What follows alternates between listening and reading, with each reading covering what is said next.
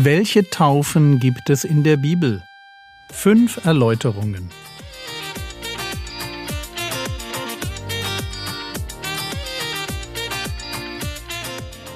Theologie, die dich im Glauben wachsen lässt, nachfolge praktisch dein geistlicher Impuls für den Tag. Mein Name ist Jürgen Fischer und heute geht es um die Taufe im Heiligen Geist.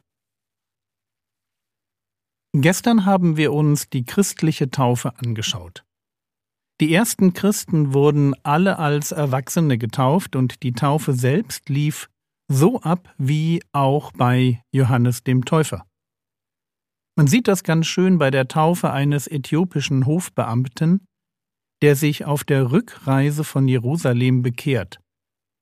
Bekehrt, nachdem Philippus, Achtung, nicht der Apostel, sondern der Diakon, nachdem Philippus ihm eine Stelle aus Jesaja 53 erklärt hatte.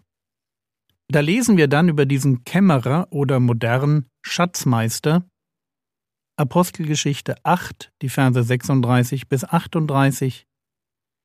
Als sie aber auf dem Weg fortzogen, kamen sie an ein Wasser.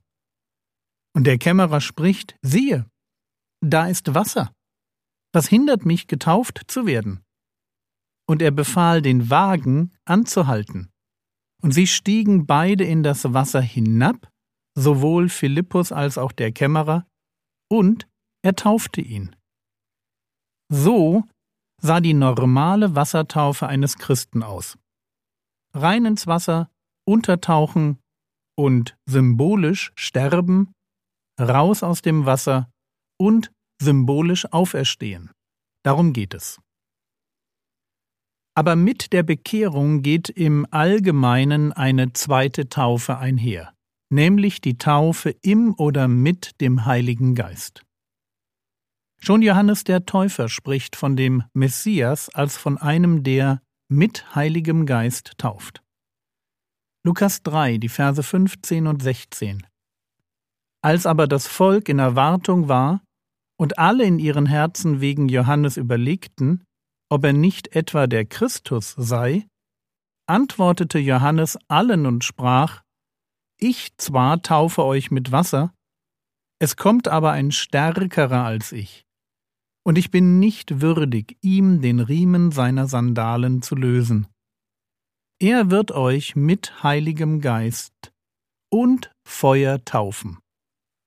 Und Jesus bestätigt diese Erwartung wenn er kurz vor der Himmelfahrt formuliert, Apostelgeschichte 1, die Verse 4 und 5, und als er mit ihnen versammelt war, befahl er ihnen, sich nicht von Jerusalem zu entfernen, sondern auf die Verheißung des Vaters zu warten, die ihr, sagte er, von mir gehört habt.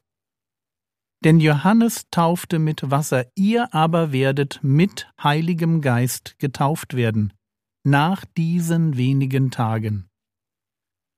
Die Taufe mit dem Heiligen Geist ist also erst einmal die Erfüllung eines Versprechens, das der Herr Jesus seinen Jüngern gegeben hatte. Johannes 14 heißt es, die Verse 15 bis 17, Wenn ihr mich liebt, so werdet ihr meine Gebote halten, und ich werde den Vater bitten, und er wird euch einen anderen Beistand geben, dass er bei euch ist in Ewigkeit. Den Geist der Wahrheit, den die Welt nicht empfangen kann.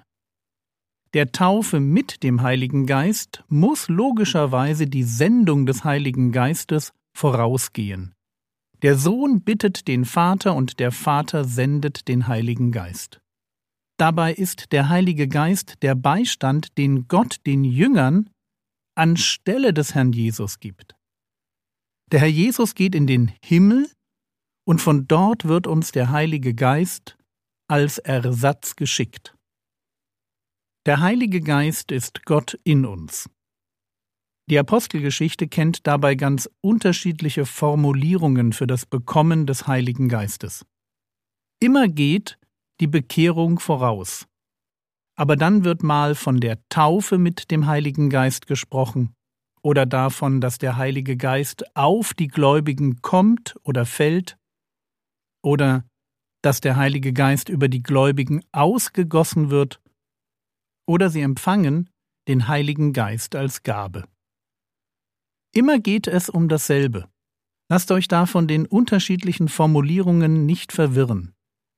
Die Gläubigen im neuen Bund sind versiegelt mit dem Heiligen Geist. Er ist so etwas wie die Anzahlung Gottes auf die Ewigkeit.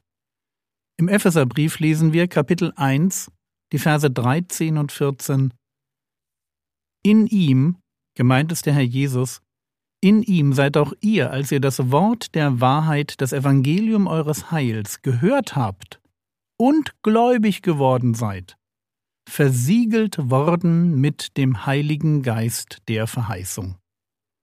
Der ist die Anzahlung auf unser Erbe, auf die Erlösung seines Eigentums hin zum Preis seiner Herrlichkeit. Der Heilige Geist als eine Anzahlung, eine Anzahlung auf unser Erbe. Und weil der Heilige Geist Gottes Siegel für die Echtheit der Beziehung ist, deshalb gehört der Heilige Geist im Gläubigen zur Standardausstattung als ein Geist der Kraft und der Leitung und der Beziehung und der Berufung. Der Herr Jesus ist beim Vater, aber der Heilige Geist ist als Ersatz bei uns. Erinnert ihr euch noch an die Jünger vor Ephesus, die wir gestern betrachtet haben? Die, die nur die Taufe von Johannes kannten? Paulus fragt sie zuerst Folgendes. Apostelgeschichte 19, Vers 2 Habt ihr den Heiligen Geist empfangen, als ihr gläubig geworden seid? Sie aber sprachen zu ihm, wir haben nicht einmal gehört, ob der Heilige Geist überhaupt da ist. Also Paulus trifft auf sie, hat ein komisches Gefühl, und er fragt nicht nach ihrer Theologie, sondern nach dem Heiligen Geist. Habt ihr den Heiligen Geist empfangen, als ihr gläubig geworden seid? Es gibt da einen Moment des Gläubigwerdens in ihrem Leben, aber für Paulus war das ein Moment, der nicht echt war. Deshalb diese Frage. Und sie müssen ehrlich zugeben, dass sie nicht wissen, wovon er spricht.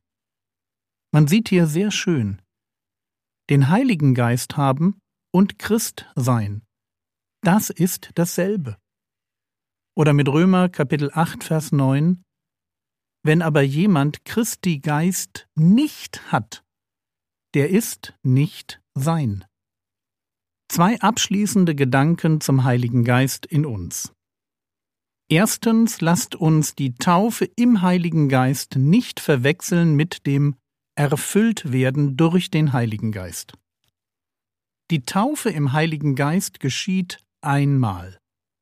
Einmal bekomme ich den Heiligen Geist.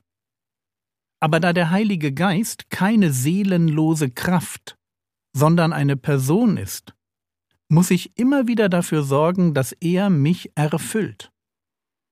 Deshalb die Aufforderung in Epheser 5, Vers 18, werdet voll Geist. Erfüllung und Taufe sind zwei grundsätzlich unterschiedliche Dinge. Die Fülle des Geistes erfahre ich dann, wenn er sich in meinem Leben wohlfühlt. Die Taufe im Heiligen Geist ist ein Geschenk und hat damit zu tun, dass ich von neuem geboren werde. Zweitens. Durch den Geist werden alle Christen ein Leib, der Leib Christi.